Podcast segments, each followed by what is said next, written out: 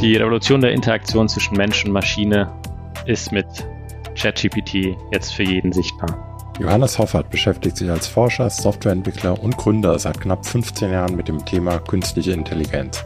Aktuell ist Johannes Chief Technology Officer der AI Unit bei SAP. Johannes, herzlich willkommen.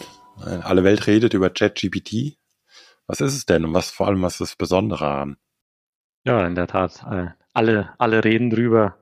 Nicht nur, ähm, nicht nur die Forscher, die schon sozusagen die ganze Zeit begeistert sind von den großen Sprachmodellen, die hinten dran stehen, sondern wirklich äh, alle Welt. Also man, man hat ja gesehen, dass es unglaublich viele Nutzer jetzt schon gewonnen hat, unglaublich viele ja, Szenarien, die man damit durchgehen kann. Was ist es eigentlich?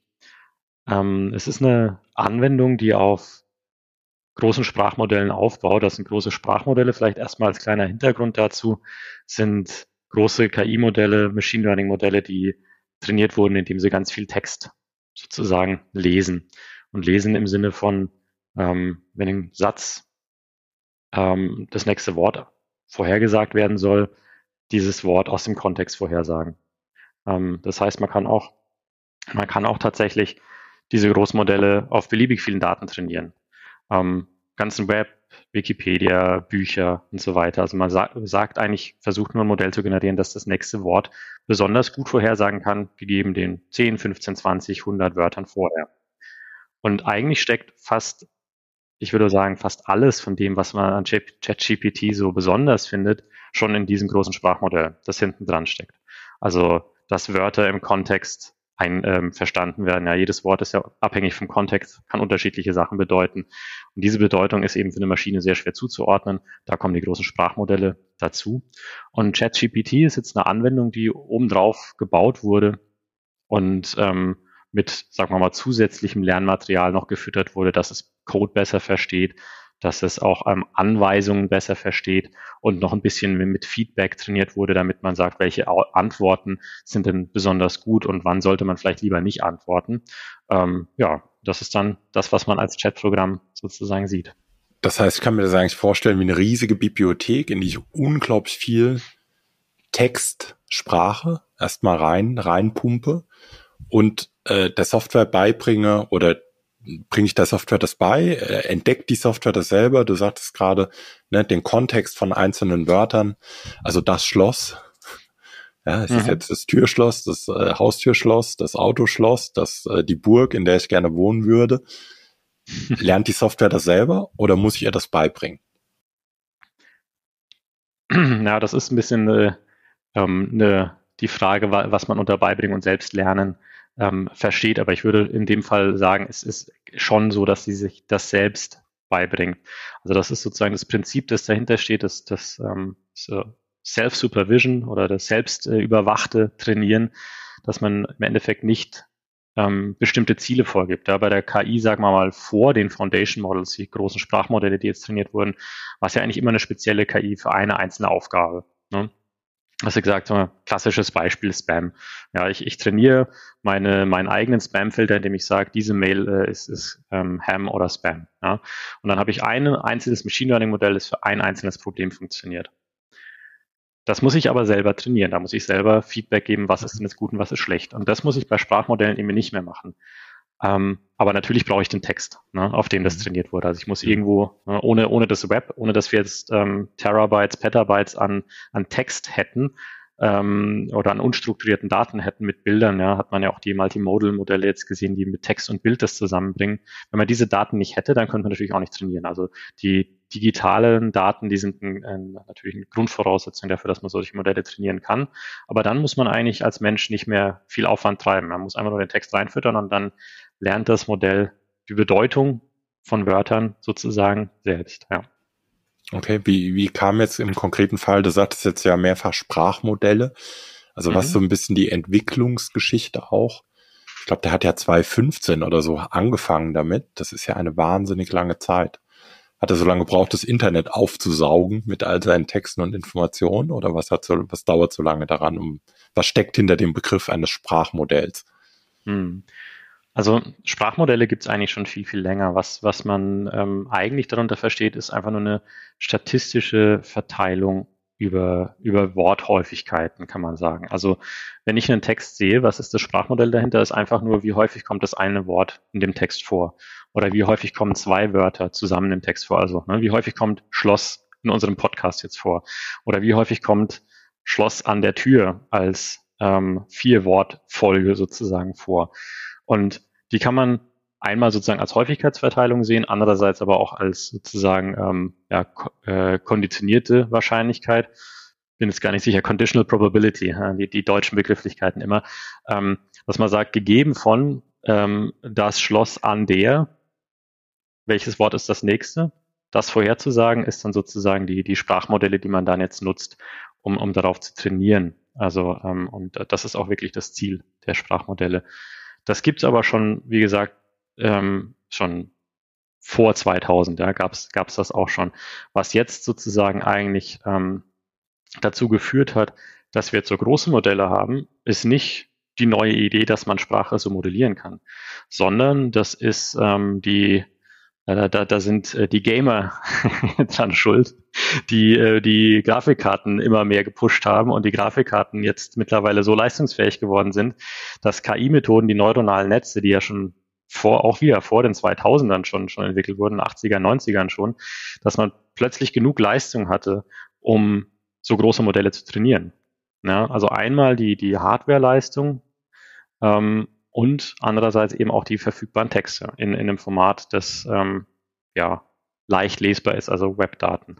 Und die Algorithmen hinten dran sind natürlich auch nochmal ein wichtiger Kernbereich, ne, nachdem man gesehen hat, ähm, ja, so 2000, 2010er gab ja dann die Deep Learning, äh, den Deep Learning, ähm, die Deep Learning Welle, hauptsächlich erstmal bei Computer Vision, also wie, wie kann ich Objekte erkennen. Das autonome Fahren hat wahrscheinlich auch jeder schon mal äh, drüber gelesen. Warum funktioniert das besser?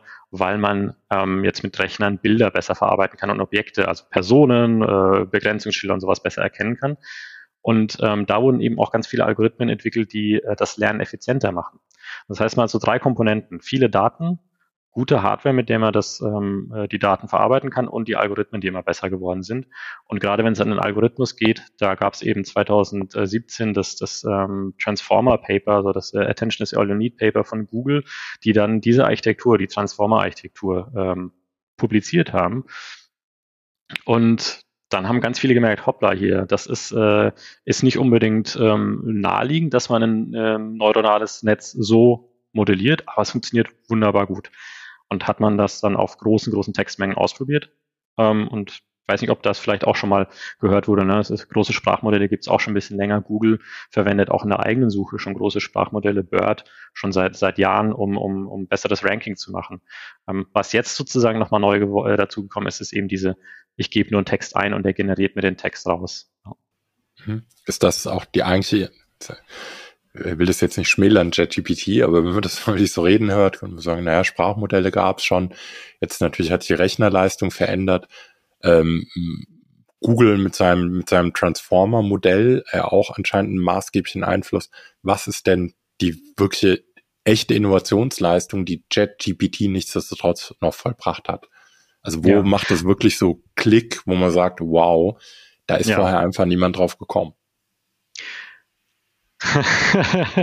man, man, sucht immer nach dem, nach dem Heureka-Moment. Ich glaube, das ist äh, tatsächlich in Forschung, Forschung und Entwicklung ähm, nicht unbedingt so üblich. Also auch bei Google, ich möchte noch mal ganz kurz ausholen, weil bei, bei Google am Anfang war ja auch, ne, PageRank, das war das Ding und deswegen ist Google groß geworden.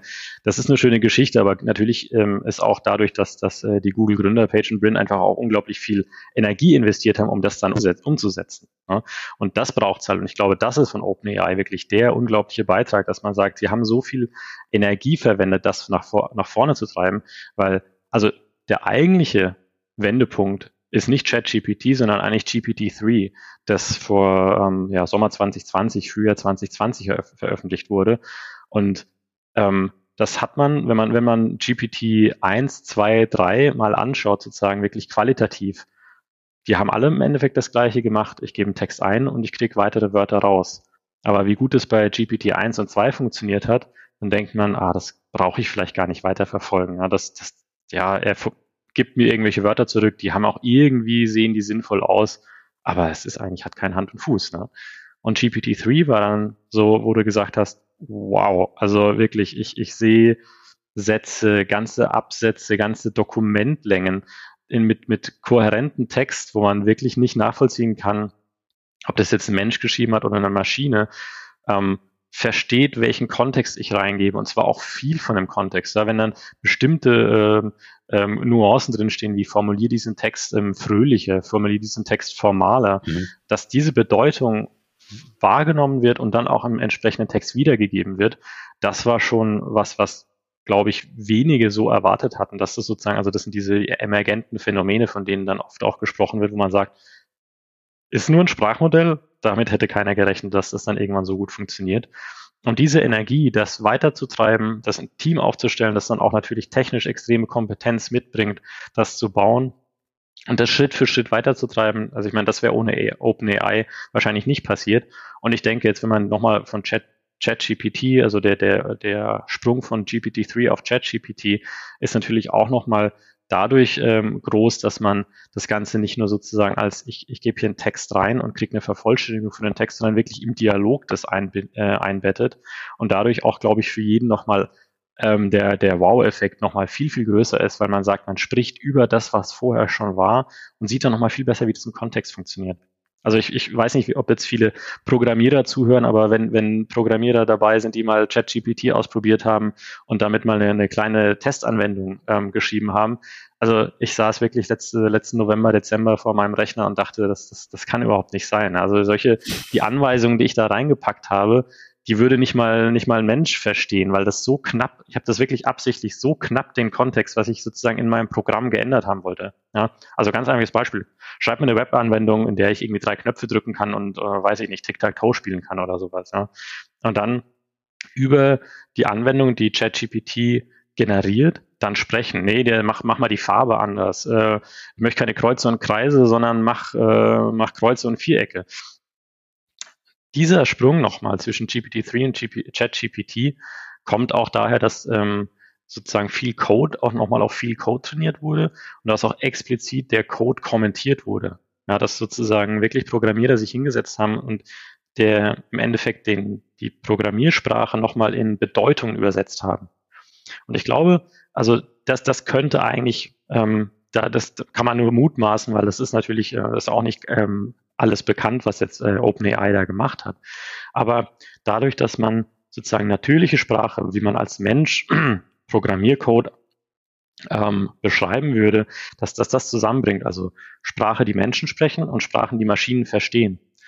Dadurch ähm, hat die Maschine selber auch nochmal mehr Strukturverständnis bekommen, ja, weil natürlich Programme auch äh, extrem strukturiert ablaufen und nach einer gewissen ähm, Sequenz ablaufen. Und dadurch, also äh, ist auch so die Hypothese, dass dadurch das Sprachverstehen auch nochmal viel besser geworden ist und gesagt, okay, man kann viel besser strukturiert damit sprechen. Also man kann ja auch ChatGPT jetzt irgendwie Listen und, und, und äh, Rezepte rausgeben lassen. Es sind immer auch strukturierte äh, Elemente dabei. Und das ist wirklich, also ähm, es ist immer also, noch faszinierend, wenn man damit arbeitet. Sorry, ich rede die ganze Zeit, weil ich so begeistert davon bin. Immer noch. In Begeisterung. Ja, ja.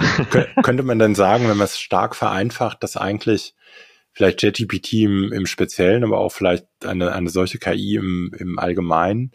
Also erstmal brauche ich ja viele Daten. Also ich brauche ja irgendwie Input. Die, das denkt sich ja nicht eine Maschine aus, was die dir zurückgibt.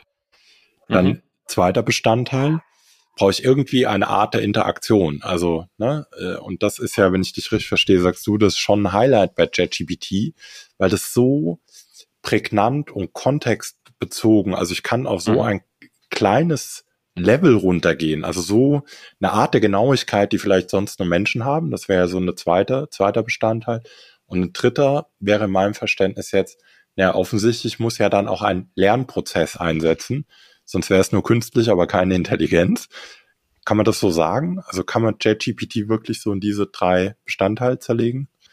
Ah, ja, das ist eine, eine, eine gute Frage. Ähm, der Lernprozess in dem Fall kommt ja von außen mit diesem, mit dem, also das ist das, was, was ähm, jetzt auch ähm, OpenAI gesagt hat, was bei ChatGPT nochmal dazu kommt, das ist Reinforcement Learning. Also sozusagen das, das Feedback, das von anderen ähm, Nutzern, die sozusagen das äh, System als Chat-System genutzt haben und gesagt haben, diese Antwort ist gut, diese Antwort ist schlecht. Dieses Feedback, das reingeflossen ist, daraus wird dann nochmal was abgeleitet, was sozusagen das System auch nochmal steuert. Mhm. Ähm, und das ist äh, wie vieles in, in dem äh, ja, Bereich Foundation Models, große, große Basismodelle, Sprachmodelle, nicht so äh, hundertprozentig verstanden, wie das alles zusammenspielt. Ähm, aber ich wäre trotzdem vorsichtig zu sagen, dass die Systeme lernen. Also ich, ich meine, das hatten wir ja vor, vor, vor einer Woche ähm, nochmal den, den großen Launch mit, mit Bing ähm, und der, der, dem Chat sozusagen, der ja ein bisschen an ChatGPT natürlich angelehnt ist, aber im Gegensatz zu ChatGPT eben äh, die Quellen als Referenzen angibt. Das war so ein bisschen das, das große Manko bei ChatGPT, dass man nicht wusste, wo das herkommt. Ähm, aber selbst da sieht man, dass das lernt nicht von selbst. Ja, das, das fängt immer wieder neu an. Und wenn irgendwas richtig schief geht, dann, dann, dann sitzen immer noch die Nutzer da und schreiben eine Mail an Microsoft und sagen, hier, guck mal, was, was habt ihr da für furchtbare Sachen gemacht? Und dann einen Tag später ist es weg. Nicht, weil das System selber das gelernt hat, dass es da was falsch gesagt hat, sondern weil ein Mensch hinten dran das immer noch kontrolliert. Und ich glaube, da muss man schon noch ganz, ganz gut aufpassen, ähm, dass man nicht wie der, wie der, äh, ja, wie, wie einige äh, Software-Engineers bei Google mal so Personifizierungen in, in, in Chatbots reingepackt haben. Ja, so, oh, es ist, es hat ein Bewusstsein. Das ist äh, okay. äh, noch, also, noch nicht so der Fall. So, so intelligent ohne Menschen ist auch eine künstliche Intelligenz demnach nicht. Kann man genau. so sagen. Das heißt, es ja. passieren nicht irgendwelche magischen Prozesse, sondern ähm, neben diesen drei Bestandteilen, die ich eben genannt habe, ist nicht nur der User gibt was rein um damit die Maschinen zu füttern, sondern er gibt dann auch noch ein Feedback, damit überhaupt das Lernen der Maschine, der künstlichen Intelligenz ange, angetreten werden kann. Ganz genau, ganz genau. Also auch bei ChatGPT, vielleicht noch ganz kurz, ähm, ist eben nicht nur die Vorhersage von dem nächsten Wort ähm, äh, als Training drin, sondern es ist auch nochmal so ein Instruction Tuning drin. Was das heißt, ist im Endeffekt, dass ich beliebige Aufgaben wie klassifiziere mir mal diesen, äh, diese Support-Tickets in, in äh, wichtig oder nicht so wichtig, mhm. auch als Text ausformuliert drin ist und sozusagen auch diese Instruktionen dann nochmal als Trainingsdaten reingefüttert mhm. wurden. Kommen wir vielleicht mal auf eine, auf eine Anwendungsebene. Jetzt kann man ja sagen, ne, da freuen sich die Copywriter drüber oder auch der ein oder andere Entwickler, weil er seine Funktion nicht mal selber schreiben muss, sondern ChatGPT das übernehmen kann. Aber was sagst du in so einem unternehmerischen Kontext? Also wo siehst du da Anwendungspunkte von einer, solch, von einer solchen, solchen Technologie? Also ich, ich würde fast sagen, dass das ähm, ähnlich wie bei KI selbst eigentlich in fast alle Bereiche reingeht. Ja. Also das ist, äh, ist ja auch in, im Anführungsstrichen nichts anderes als KI, was man bisher darunter verstanden hat. Und ähm, der, der, der große ja, Paradigmenwechsel bei KI im Vergleich zu Programmieren ist, ähm, dass man sozusagen mit Beispielen, aus Beispielen lernt und nicht mehr die, die äh, Regeln sozusagen selbst reinschreibt. Und ich meine, da Unternehmen natürlich mittlerweile immer mehr digitalisiert werden, ähm, spielt es natürlich in jedem einzelnen Digitalisierungsschritt eine Rolle, ob ich diesen Schritt jetzt sozusagen als, als Entwickler in einem, in einem Geschäftsprozess ablege und mit einer Datenbank hinterlege und ähm, sage, okay, ich programmiere das sozusagen alles zusammen, wie das dann ablaufen soll. Oder aber, dass ich das mit Beispielen ähm, fütter und, und trainiere. Und deswegen, also also ganz, ganz einfache, ganz einfache Antwort, es wird überall natürlich einen ähm, Effekt haben. Aber ich denke, der, das Spannende an ChatGPT und, und also, ja, sagen wir mal, den, den großen Modellen, also das, was hinter ChatGPT steht, da, GPT-3 und, und, und Co., ähm, die sind natürlich vielfältiger einsetzbar. Das heißt, ich muss nicht mehr ähm, für jede Aufgabe, die ich im Unternehmen habe, das explizit trainieren. Und deswegen kann ich natürlich noch viel schneller gewisse Prozesse automatisieren. Ähm, ja, so, so Low-Code, No-Code-Geschichten, ähm, wo man sagt, ja, ich beschreibe nur noch, was ich automatisieren will. Und ähm, das äh, System schreibt mir dann sozusagen die, die Automatisierungsroutinen. Informationssuche ist natürlich auch in, in jedem Unternehmen immer ein großes Problem. Ja, wo, wo finde ich jetzt meine, meine Hilfedokumente für die, ähm, um, um, um bestimmte Produkte zu benutzen. Ähm, also Lernen an sich ist, glaube ich, auch was, was, was, ähm, ja, ich meine, man muss ja auch heutzutage in jedem Unternehmen sich einfach ständig weiterbilden, weil sich alles ständig ändert. Und ich denke, mit einem, ähm, das sieht man an ChatGPT, glaube ich, auch ganz gut, dass man damit viel schneller ähm, gewisse Bereiche neu erlernen kann. Also gerade wenn man wieder an, an, an Programmierer ähm, denkt, ein neues Framework lernen, eine neue Programmiersprache lernen, das ist nochmal sehr, sehr aufwendig, weil man sich erst die Sachen zusammensuchen muss ChatGPT, ich frage einfach nur, es schreibt mir Beispiele, ich kann über die Beispiele reden, ich kann fragen, warum ist das so und so, ich kriege Antworten. Also das Lernen an sich wird auch, wird auch nochmal ähm, ganz neu ähm, möglich. Ähm, und so als, als ein, ja, sagen wir mal, auch noch ähm, großer Bestandteil ist natürlich auch, dass ich jetzt ähm, mit Maschinen nochmal anders interagieren kann. Also ich kann eben mit natürlicher Sprache auf viel, viel weitere Daten ähm, zugreifen, kann mir die zusammenfassen lassen, ich kann mir ähm, äh, Texte generieren lassen aus strukturierten Daten. Ja, ich gebe irgendwie nur ein paar äh, äh, Bullet Points an oder ich habe irgendwie einen, eine Datenbank, in der Daten drinstehen und sagen, beschreib mir mal die Daten, die in der Datenbank stehen. Das funktioniert auch alles schon einigermaßen gut oder die den Service ansprechen. Also es gibt viele sozusagen High-Level-Möglichkeiten.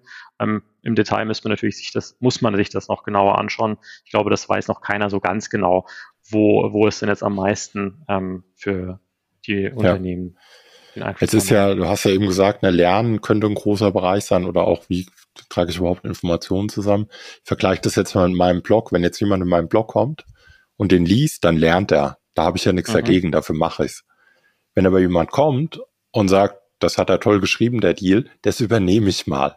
Da würde ich sagen, ja, da haben wir ein kleines äh, Copyright-Thema. Aber wie ist das denn? Also wenn ich jetzt nach ChatGPT gehe, mir irgendeinen Text, mir irgendeine Programmzeile, ich meine, wenn ich irgendwo ein Freelancer bin, der irgendwo ein bisschen was für sich macht, ist es ja das eine. Aber wenn ich als Unternehmen ernsthaft auf solche Ressourcen zurückgreife, wie ist das denn? Wem, wem gehört das? Also gehört das eigentlich ChatGPT und ich setze es. Ja, das, da sind wir, glaube ich, noch nicht, äh, da sind wir noch nicht fertig als Gesellschaft und, und äh, politische Gemeinschaft sozusagen mit den, mit den neuen technischen Gegebenheiten umzugehen. Also da gibt es jetzt einige, ähm, ich würde sagen, einige Unternehmen, die da versuchen, schon mal Standards zu setzen. Ähm, also wenn man jetzt, das war ja schon sozusagen vorher im Sommer mit den generativen Bildmodellen, ne, dass ich aus Texten Bilder generieren kann. Und wer, wer hat da dann die Rechte? Das ist natürlich auch gerade da, glaube ich, noch einleuchtender gewesen, zu sagen, hier, guck mal, das Bild macht es in dem Stil von Maler oder Designer XYZ und dann sah das Bild so aus. Ne? Ich meine, das ist natürlich dann schon sehr klar, dass dann irgendwie ähm, eine Copyright-Frage mit ins Spiel kommen muss. Und ich glaube, einige sind da dann auch vorangegangen und gesagt, ja, wir ziehen die Künstler, ziehen Künstler damit ein ähm, und, und beteiligen sie sozusagen an den, ähm, an den Gewinnen, die dadurch erwirtschaftet werden. Ähm, aber das ist natürlich in der Breite noch nicht, noch nicht angekommen. Und deswegen ist das auch, also im Unternehmenskontext, glaube ich, äh, ähm, da wird es sicherlich kein Unternehmen geben, das sagt, ähm, oh ja, alles kein Problem. Nimmt einfach, benutzt ChatGPT und, und baut damit den Code und alles. Da gibt es ja in den USA jetzt auch Gerichtsverfahren dazu. Wem gehört das eigentlich? Dürfen, darf Microsoft das eigentlich ne, auf GitHub trainieren und so weiter? Also da muss man schon auch vorsichtig sein. Ähm, aber ich denke, vielleicht kann man es ein bisschen vergleichen, wie die Anfänge von, äh, ich, ich, erinnere mich auch immer gern so an, an, an YouTube am Anfang zurück. Ja? Wenn man am, am Anfang gesehen hat, da war in YouTube auch so viel Content drin, der copyrighted war. Ja, und da hat man auch, also ich habe mir damals ganz am Anfang 2004, 2005 gefragt, ja, äh, das kann, kann sich ja nicht durchsetzen. Ja? Ich meine, das ist ja alles illegal hier. Es ist ja schön, dass es das gibt, aber das funktioniert ja nicht. Und mittlerweile ist das ja alles kein Problem mehr. Ne? Die KI hinten dran, also kein Problem ist übertrieben, aber die KI erkennt, welches Musikstück kommt in dem Video vor, der Rechteverwerter ähm, kriegt, wird automatisch benachrichtigt, Videos werden irgendwo rausgeschnitten, ähm, ähm, es wird, wird automatisch erkannt. Die Rechteinhaber stellen sogar selber ihre Videos zur Verfügung, werden entsprechend beteiligt. Und ich glaube, eine ähnliche Entwicklung muss man da eben auch durchmachen. Ähm, ich hoffe natürlich nicht, dass wir jetzt ähnlich zentralistisch das Ganze ähm, am Ende bekommen, wie wir das jetzt bei den großen ähm, Medienplattformen im, im Netz sehen, dass sozusagen einige wenige da die, die, die Regeln vorgeben und die Gesellschaft sozusagen nebendran steht und zuschaut und sagt, ja, ne, haben, wir, haben wir ein bisschen zu lange gewartet. Also das wäre schade, wenn das passiert. Gesellschaft, gutes Stichwort und vielleicht ein bisschen philosophische Frage, aber ist ChatGPT in solche Services nicht eine, eine Einladung, noch ein bisschen denkfauler zu werden? Oder muss hm. ich noch mehr ich meine, denken? um in einen guten Dialog zu treten. Ich, ich glaube fast, also ich meine, wenn man sich die vergangenen 10, 20 Jahre anschaut mit der Digitalisierung, da war ja am Anfang auch ähm, das große äh, Problem in Anführungsstrichen, dass alle Arbeitsplätze ähm, beeinträchtigt werden und, und äh, man, man braucht viel, viel weniger Zeit, um gewisse Aufgaben zu erledigen. Aber schlussendlich ist ja, ähm, ja, ist es, ist es vielleicht eher so passiert, dass man äh, noch sozusagen als Einzelperson mehr machen kann. Ja, man wird sozusagen unterstützt von so vielen Dingen. Also jetzt kann ich ja, hier im Podcast, ich muss nicht mehr vor Ort anreisen, wir müssen nicht mehr sprechen, wir können das ganz einfach über eine Webanwendung machen. Viel weniger Aufwand für uns, aber das heißt ja nicht, dass wir dann weniger, ähm, weniger machen, sondern ich glaube, das heißt eher, dass man ähm, vielleicht sogar Gefahr läuft, noch mehr sich aufzuhalsen und zu schauen, was kann man denn noch alles machen. Ja? Also ähm, da muss man schon, glaube ich, äh, gut, gut aufpassen. Ähm, also ich glaube nicht, dass man, ähm, da, dass man dadurch irgendwie eine große Entlastung erfährt. Also gut, kommt natürlich auf den Typ an. Ich spreche jetzt vielleicht auch ein bisschen aus meiner Perspektive. Ne? Ja, du bist ja Forscher auch. Dich interessiert dieses richtig, Thema. Richtig, ja, ja. richtig. Ist ja jeder neue Release und jede Veröffentlichung ein, ein Grund, noch mehr darüber nachzudenken. Das stimmt, ja. Gut. Vielleicht zum, zum Abschluss nochmal. Wir hatten ja eben über unternehmerische Anwendungsfälle, also grobe Gebiete gesprochen. Aber was mache ich denn jetzt so als Unternehmen, wenn ich sage, hm, naja, okay, den Legal Guy, den frage ich besser nicht, weil der sagt ohnehin im Zweifel, nein, können wir nicht nutzen. Aber was, was, was mache ich denn ganz konkret? Also hast du wirklich so ganz konkrete praktische Anwendungsfälle, wo man sagen kann, ab morgen jeder Mittelständler in Deutschland mach, können XY machen? Also ich denke, ähm, da kann man mit den Modellen hinten dran, hinter ChatGPT, die sind ja beispielsweise, also die sind ja nicht nur von OpenAI verfügbar, die sind ja auch Open Source verfügbar, die sind von anderen kommerziellen Anbietern verfügbar. Und da würde ich auf jeden Fall sagen, dass man die auch sofort nutzen kann. Also ich meine, jeder, der beispielsweise die Azure Cloud verwendet, kann jetzt auch OpenAI die, die äh, GPT-3 Services verwenden. Zwar nicht ChatGPT, aber das Sprachverstehen. Und ähm, dann muss man einfach nur seine eigenen ähm, Daten, äh, Datenschutzregeln anschauen und aufpassen, dass man da die, die Datenschutzgrundverordnung äh, ordentlich einhält. Aber dann kann man das Unternehmen ja selber entscheiden, was man mit seinen internen Dokumenten macht, ob einem das IP dann jetzt wichtig genug ist, ob man das in die Cloud schickt oder ob der Wert sozusagen überwiegt, den man ähm, sich davon erhofft, wenn man das in so ein Modell reinpackt. Und ich denke, da, da gibt es äh, unglaublich viele ähm, naheliegende Anwendungen wie ähm, ich, ich äh, lasse mir irgendwie einen langen, äh, längeren Report zusammenfassen oder das das Gegenbeispiel, ich lasse mir aus ein paar Stichpunkten ähm, eine, eine Mail äh, schreiben, die, ähm, die ich dann nur noch gegenlesen muss, anstatt dass ich mir sozusagen die Mühe mache, selbst zu formulieren. Also ich meine, die sind relativ offensichtlich und die muss man eben nicht über ChatGPT machen, sondern kann eben auch das ähm, selbst steuern über Dienste, die schon wie jeder andere Web-Service und KI-Service sozusagen verfügbar sind, steuern. Ja, sehr schön. Dann würde ich mal versuchen, ein kurzes Schleifchen dran zu machen und du ergänzt, sofern ich was Wichtiges vergessen habe. Also wenn man die große Innovationsleistung von ChatGPT ist eigentlich im Kern diese Energie aufzubringen, das über jetzt in Summe sieben Jahre voranzutreiben, basiert im Kern auf schon bekannten, ja, Sprachmodellen, äh, natürlich einer sehr reifen Entwicklung der entsprechenden Hardware, Algorithmen und einer ganzen Menge Daten. Das ist auch in meinem Verständnis Daten, also dieser ganze Input, der erste wichtige Baustein, damit sowas überhaupt funktionieren kann. Dann brauche ich als Nutzer irgendeine Form der Interaktion. Die hat JetGPT sehr, sehr schön gelöst. Ganz wichtig, habe ich sehr, habe ich gelernt heute. Das war vorher nicht so wichtig. Also das hat noch nicht so richtig Klick gemacht bei mir, dass natürlich das Feedback des Nutzers braucht als drittes, damit die Maschine überhaupt anfangen kann zu lernen. Ist ja auch eine kleine Beruhigung für alle die, die meinen, die Maschinen und die künstlichen Intelligenzen würden die Welt übernehmen. Ja, also ohne Feedback passiert auch kein Lernen auf der Maschinenseite.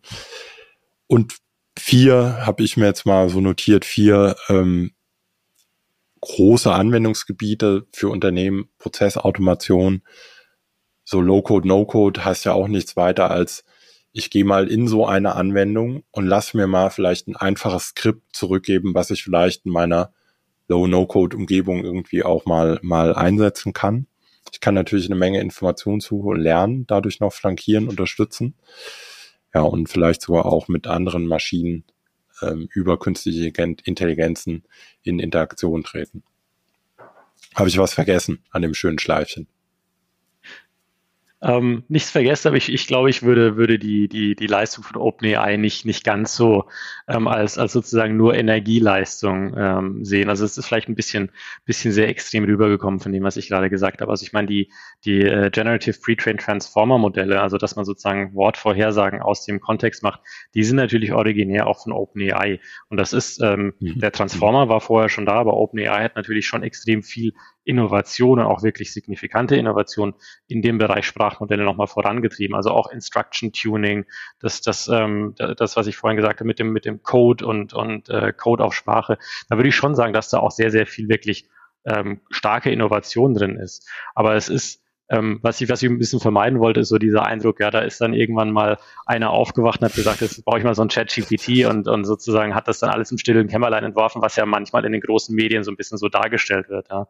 Ähm, und das, also deswegen, also das, da ist auch schon extrem viel Innovationsleistung ähm, von OpenAI auch passiert. Ähm, das, das auf jeden Fall. Ja, aber ansonsten, ja, ja würde ich auch. Das ist ja, das ist ja bei vielen Innovationen so, dass es gar nicht unbedingt die, die technische Erfindung von irgendwas ist, sondern vielleicht einfach nur im richtigen Moment mit der richtigen Ansprache die richtigen Dinge auch zusammenzuführen. Und äh, über den Erfolg der Innovation entscheidet dann der Markt und der gibt äh, ChatGPT, egal wie groß oder wie klein das Reden, äh, unbedingt recht, weil ich glaube schon, Fall. das ist, äh, wenn man so mal in die letzten Jahre schaut, schon eine, ja, also wirklich ja ba bahnbrechend, kann man ja fast sagen, was es ja. zumindest auch an, an öffentlicher Aufmerksamkeit erfährt. Ich habe auch schon lange kein Unternehmen mehr erlebt, wo ich, wo ich mir ernsthaft vorstellen kann, dass sich selbst Unternehmen wie Google ernsthaft Gedanken machen, wie sie darauf mhm. antworten. Das stimmt, das, das, stimmt. Das ist dann vielleicht aber auch, auch, Thema, wer weiß, was Google da noch alles ähm, sich einfallen lässt, Thema für den nächsten Podcast. Vielen Dank, Johannes. Ja, danke auch. Bis bald. Bis bald.